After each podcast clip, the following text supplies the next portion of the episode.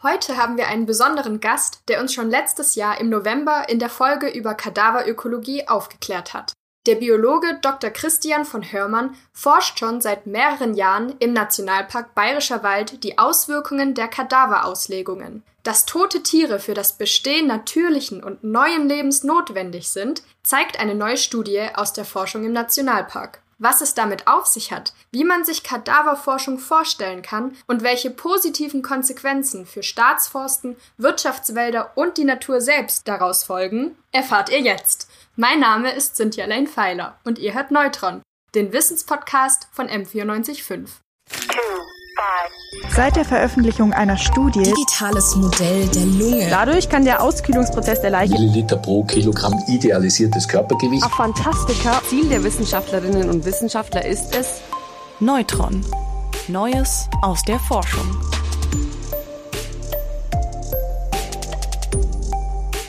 Ich freue mich ganz besonders auf diese Folge. Herr Hörmann, Sie dürfen sich erstmal vorstellen, wer Sie sind, dass wir nochmal wissen, mit wem wir es zu tun haben. Mein Name ist Christian vom Hörmann. Ich arbeite als Kadaverökologe im Nationalpark Bayerischer Wald und da tatsächlich in einem neuen Forschungsbereich der Kadaverökologie und interessiere mich um alle Prozesse, die so am toten Tier ablaufen. Das ist ja zuerst eher unklar, wenn man das so hört. Was, was gehört da alles dazu? Was ist das Ziel von Kadaverökologie? Also es geht tatsächlich um alle natürlichen Vorgänge, die ähm, beim Zersetzungsprozess eines toten Wildtieres ablaufen und ähm, Vorgänge eben bezüglich Besucherbiodiversität und auch der Stoffkreisläufe. Das heißt, es ist eine ziemlich umfassende Geschichte vom Bakterium über die Pilze bis hin zum Top-Predator, wie zum Beispiel Luchs, Seeadler oder Wolf. Und so ein toter Wildtierkörper bildet eben die Grundlage für zahlreiches äh, neues Leben. Es gelangen sehr viele Nährstoffe in den Boden, die dann auch das Pflanzenwachstum ankurbeln und ähm, beobachten und beproben sie eben während des äh, gesamten Zersetzungsprozesses. Und jetzt gab es ja eben auch eine Kadaverforschung zu den Aaskäfern. Insbesondere können Sie uns da nochmal erklären, welche Studie wir uns heute anschauen. Ja, wir konnten bei uns im Nationalpark Bayerischer Wald eben jüngst herausfinden, dass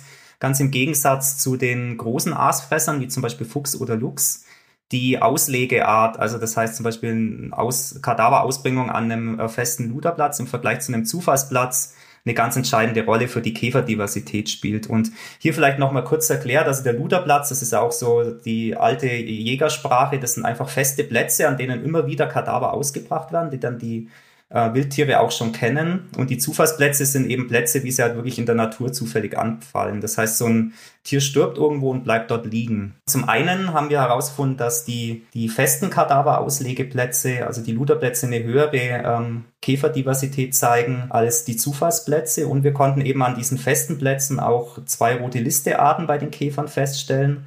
Und insgesamt, was für uns auch noch ganz erstaunlich war, wir hatten zwei wahre Raritäten an unseren Kadavern.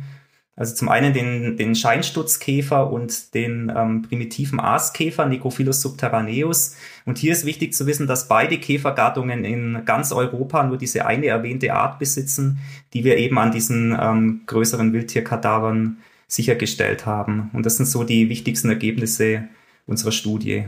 Das heißt, die Käfer, die Sie in Ihrer Forschung wieder getroffen haben, das sind ganz seltene Käfer, die vom Aussterben bedroht sind. Genau, also zum Beispiel bei dem Scheinstutzkäfer ist es so, der ist so selten, ähm, dass wir über ihn eigentlich gar nichts wissen. Also wir finden zwar den Adultkäfer, also den, den erwachsenen Käfer, wissen aber weder was über seine Larve noch seine Puppe. Der ist uns also fast gänzlich unbekannt. Und es betont ja auch den Schutzstatus von so einer Art. Die ist natürlich dann auch äh, stark vom Aussterben bedroht. Das heißt, wenn wir jetzt Kadaver nicht in dem Stil ausbringen, wie wir es zum Beispiel hier im Nationalpark Bayerischer Wald machen, würde man auch diese Art gar nicht finden. Hat das noch weitreichendere Konsequenzen, wenn jetzt Käfer von der roten Liste aussterben? Also es ist natürlich so, dass wir ähm, als Menschen in den meisten Fällen die Konsequenzen des Aussterbens von einzelnen Arten gar nicht kennen. Mhm. Und ähm, in einer modellhaften Darstellung ist es so, dass man muss sich jede Art wie so einen Knoten in einem komplexen Netzwerk der Natur vorstellen und es sind dann alle Arten über unterschiedlich stark gewichtete Vektoren miteinander verbunden. Und man kann sich jetzt vorstellen, es gibt oft redundante Arten, wie zum Beispiel man hat drei Dungkäferarten, ähm, die zum Beispiel alle den gleichen Ökosystemservice, wie zum Beispiel Copronekrophagie bilden, das heißt eben sowohl Dung als auch Aas abbauen.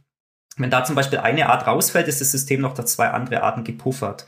Jetzt ist es aber so, dass es auch äh, Knoten gibt. Wenn die rausfallen, dann wissen wir natürlich nichts über die Konsequenzen. Das kann einen Einfluss auf das gesamte Artengefüge haben. Und so kann eben der Verlust einer einzigen Art kann dramatische Konsequenzen eben haben äh, für sehr viele verschiedene andere Arten, die in dieser komplexen Kaskade aufeinander aufbauen. Und so verdient eben jede einzelne Art auch ähm, den höchsten Schutzstatus. Und man sieht eben, wie wichtig das dann eben auch das Tottier zu belassen, um eben ähm, diese seltenen, diese, diese wirklich extrem seltenen Arten ähm, zu bewahren. Das ist auch eigentlich ein schöner Gedanke, wie Sie es eben gesagt haben, dass man, dass alle Tiere gleich schützenswert sind, dass man da gar nicht einen Unterschied macht, weil sie ja alle in das Ökosystem reinspielen und ihren Platz haben. Es ist tatsächlich so, dass jede Art gleich wichtig ist, weil es ist ja auch in, in, in der Rezentzeit so, dass alle Arten sind, sind ähm, gleich vertreten. Es ist nicht so, wie man, wie man weitläufig immer sagt, der eine ist höher entwickelt, der andere ist, der eine ist weiterentwickelt, macht natürlich keinen Sinn, weil er alles gleichzeitig lebt. Und es ist tatsächlich in einem komplexen System, in dem man sich wenig auskennt. Es ist wie der Flügelschlag des Schmetterlings, der irgendwo in großer Entfernung einen Wirbelsturm auslöst. Ähm, so ähnlich ist es eben auch bei den, bei den Arten auf der Welt. Also wenn ich, jetzt verschwinden sehr viele Arten, über die wir zum Beispiel noch gar nichts wissen. Wir haben die noch nie gesehen. Und wir wissen tatsächlich nicht, ähm, was es für eine Konsequenz hat. Und wenn wir dann wissen mit unseren Kadavern, dass wir eben so seltene Arten auch halten können, ist es natürlich ein sehr wichtiger Ansatz, ähm, den wir hier vermitteln möchten. Und wenn wir jetzt nochmal zu der Forschung zurückgehen, wie kann man sich diese Untersuchung vorstellen? Wie habt ihr denn ermittelt, dass es genau diese Käfer gibt oder welche Käfer es nicht gibt? Ja, wir haben eigentlich eine ganz einfache Methodik, die ist auch gar nicht teuer. Also wir arbeiten mit ähm, Bechern, die in den Boden eingegraben werden. Und das passiert bei jedem Kadaver am Maul und am After. Das sind also die Hauptbesiedlungsstellen, zum Beispiel bei den Schmeißfliegen, die als erste ankommen und dann später auch bei den Käfern. Die werden dann mit Wasser befüllt, die Becher, mit einem Tropfen duftneutralem Spülmittel, dass die, dass die ähm, Insekten dann untergehen.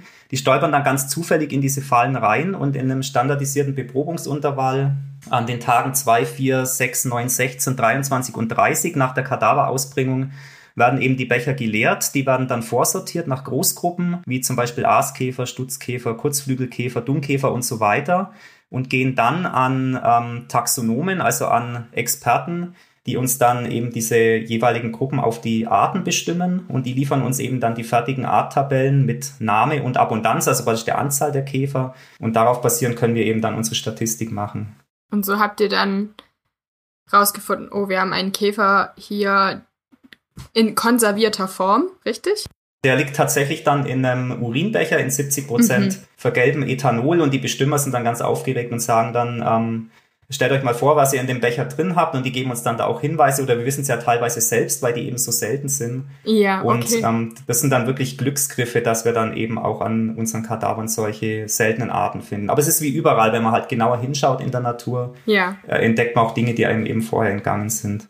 Das Ergebnis, dass die Luderplätze für mehr Biodiversität sorgen, was kann man mit diesem Ergebnis noch machen? Also wer oder was profitiert jetzt langfristig von diesen Forschungsergebnissen? Ja, also ich sage meistens bei, bei so einer Frage, dass natürlich an erster Stelle die Natur selbst profitiert. Das ist natürlich immer die schönste Antwort, denn ähm, man, man, sieht ja, dass, dass man diese Arten eben schützen kann, ähm, wenn man eben Kadaver auslegt. Zum anderen ist es aber auch das Schutzgebietsmanagement in den Nationalparken oder auch in Biosphärenreservaten oder auch in Wildnisgebieten. Denn es ist viel einfacher, ähm, wenn man weiß, man, man hat eine hohe Biodiversität an einem festen Auslegeplatz, der ist bekannt, an den kann ich hinfahren, der ist leicht zugänglich und kann so eben die Artenvielfalt hochhalten, muss dann eben nicht aufwendig in, in Kantzonen, muss die nicht groß stören und habe trotzdem eben eine hohe ähm, Biodiversität. Und was auch interessant ist, ähm, was sich vielleicht auch der ein oder andere Zuhörer schon denkt, ist, äh, die Verbrechensbekämpfung hat sogar einen Nutzen davon. Also wir arbeiten auch eng mit dem Bayerischen Landeskriminalamt in München zusammen. Ach ja, okay. Und ähm, konnten dort auch schon Ortsangaben zum Vorkommen der invasiven und parasitischen Fliegenmade machen, nämlich der Chrysomia albiceps, die wir hier im Nationalparkgebiet haben. Und diese Chrysomia-Präsenz, die bedeutet nämlich eine Veränderung im Entwicklungsverhalten der sonstigen Schmeißfliegenlarven an einem Kadaver. Und das kann wieder die Liegezeitschätzungen in forensischen Untersuchungen verfälschen. Und da sind natürlich die Kriminalämter natürlich stark daran interessiert, wo kommt jetzt zum Beispiel diese invasive Fliege vor. Und da können wir auch äh, schöne Kartierungen liefern, auch mit unseren in unserem Kadaverprojekt zum, und ähm, zum anderen haben wir auch ein Wildschwein-Kadaverprojekt zur Erforschung der afrikanischen Schweinepest, also Erforschung des Ausbruchsgeschehens der Schweinepest. Und da liefern wir auch wertvolle Wärmebilddaten mit einer Drohnenbefliegung Und die sind natürlich auch wiederum nützlich für das Bayerische Landeskriminalamt, weil es geht ja da auch um die Auffindung ähm, von ähm, Menschen, die im Wald verschwinden, die man halt eben dann ähm, leider eben auch als, als ähm, Leichen wieder entdecken muss. Und es ist eben so, dass das Kadaver auch postmortal Hitze produzieren, eben durch die Madenmassen. Mhm. Und solche Erkenntnisse geben wir eben dann auch an die ähm, Landeskriminalämter weiter. Wahnsinnig spannend. Das habe ich jetzt, darüber habe ich noch gar nicht nachgedacht, dass es auch für sowas hilfreich sein kann, was sie an, an Aaskäferforschung betreiben. Und für die Natur ist es ja gleichzeitig auch nochmal ein Gewinn, den sie da rausziehen. Also wie mit Kadavern zum Beispiel dann umgegangen werden kann. Ja, also für die Natur selber ist es natürlich extrem wertvoll, weil diese Nische einfach vorhanden bleibt, die ähm, natürlicherweise vorhanden ist. Also lange bevor es den Menschen gab, sind natürlich auch schon ähm, unzählige Tiere gestorben und das ist eigentlich der natürliche Prozess, wie man es ja auch bei den Bäumen kennt, die auch natürlicherweise sterben und eben nicht entfernt werden. Mhm. Und ähm, diese, diese Rückhalteorte oder diese Nischen, die man eben dann durch, das, durch die tierische tote Biomasse hat, sind extrem entscheidend für Arten, die sich nämlich genau darauf angepasst haben und die natürlich auch extrem wichtig sind, um diese tote tierische Biomasse auch äh, schnell und gründlich zu beseitigen. Das heißt, was kann jetzt aus den Erfahrungen im Nationalpark abgeleitet werden für Staatsforsten oder für Wirtschaftswälder? Also es ist tatsächlich so, dass die bayerischen Staatsforsten auch schon anfangen, aufgrund unserer Anstrengungen und, und Ergebnisse ähm, auch Kadaver liegen zu lassen und ähm, sogar Luderplätze einzurichten. Also es ist so, dass jetzt äh, gerade 40 Luderplätze sogar schon eingerichtet sind in den bayerischen Staatsforsten. Ähm, das ist eine Stützungsmaßnahme für Steinseeadler und den Bartgeier. Und es ist tatsächlich ein, ein Umdenken schon da und es wird auch schon ähm, realisiert, um eben auch äh, bedrohte Arten wieder und zum Teil auch charismatische Arten, also wie zum Beispiel auch den Bartgeier im Berchtesgaden, einfach wieder in das System reinzukriegen und eben als, als eine, eine wertvolle Tierart, die bei uns eben schon fast ausgestorben ist, wieder zu etablieren. Mhm. Das können dann tatsächlich auch die Staatsforsten von uns lernen. Das ist auch genauso mit, wie mit dem Totholz. Das ist ja auch so, dass, dass auch immer mal wieder Stämme liegen gelassen werden, um eben wichtige Totholzkäferarten sich im System zu halten. Und bei den Kadavern ist es eben genauso. Man kann zum einen, Vögel können sich wieder mehr etablieren, wie zum Beispiel auch Keulgraben oder eben auch, auch Seeadler, die wir auch immer wieder bei uns im im bayerischen Wald haben, aber eben auch von den Bakterien eben bis hin zu, zum Luchs oder zum Wolf also dieses ganze Artenspektrum, das man dann auch sogar wieder in den Wirtschaftswald reinbringt, also auch ein praktisch ein natürliches System, äh, wie es eben auch früher einmal war. Das ist ein schöner Gedanke und auch wahnsinnig interessant, dass das also weil zuerst denkt man ja Kadaver, das ist ja hm, schade, da stirbt was, aber eigentlich wenn es dann wieder zurückgebracht wird in die Natur, dann ist es ja ein ganz natürlicher Kreislauf, der ja einfach erhalten bleibt. Ja, es ist tatsächlich so, dass dass mittlerweile ja auch in unserer Gesellschaft, dass es schon ganz gut angekommen ist, ähm, dass zum Beispiel, dass die Bäume auch sterben dürfen und ähm, dass es eben nicht nur als, als Unordnung oder als Verhau wahrgenommen wird, zum Beispiel, sondern auch tatsächlich als was Schönes. Also das kriegen wir auch bei Besuchern im Nationalpark mit, die auch immer wieder drüber staunen und auch wieder dieses äh, neue Leben, das daraus entsteht. Und so ist es eben auch so, dass die Kadaver, also in völliger Analogie, also einmal Tottier und einmal ähm, Totholz oder die tote Pflanze, eben hier einen enormen Beitrag zur Biodiversität im Waldökosystem leisten. Und bei den Wildtieren passiert genau das Gleiche. Die müssen auch sterben, damit eben nachfolgende Generationen, äh, mit denen das eben das Leben ermöglicht wird. Mhm. Und man sollte dann auch die tierische Zersetzung als nichts Dramatisches sehen, sondern als immerwährenden Kreislauf und nicht als was Endgültiges, Finales, und ähm, man sollte sie tatsächlich mit Erstaunen und Ehrfurcht betrachten, denn und da sollte auch ein Umdenken stattfinden. Also der Tod eher als Basis für neues Leben, für natürliche Schönheit und Diversität und eben nicht als was Ekelhaftes, was sofort beseitigt werden muss. Vielen Dank, Herr von Hörmann, dass Sie nochmal hier waren und uns das nochmal näher gebracht haben. Gern geschehen. Wer sich noch weiter interessiert für Kadaverökologie, der darf sich sehr gerne die Folge von letztem Jahr nochmal anhören, denn da spricht auch Herr von Hörmann nochmal genauer darüber. Neutron Neues aus der Forschung.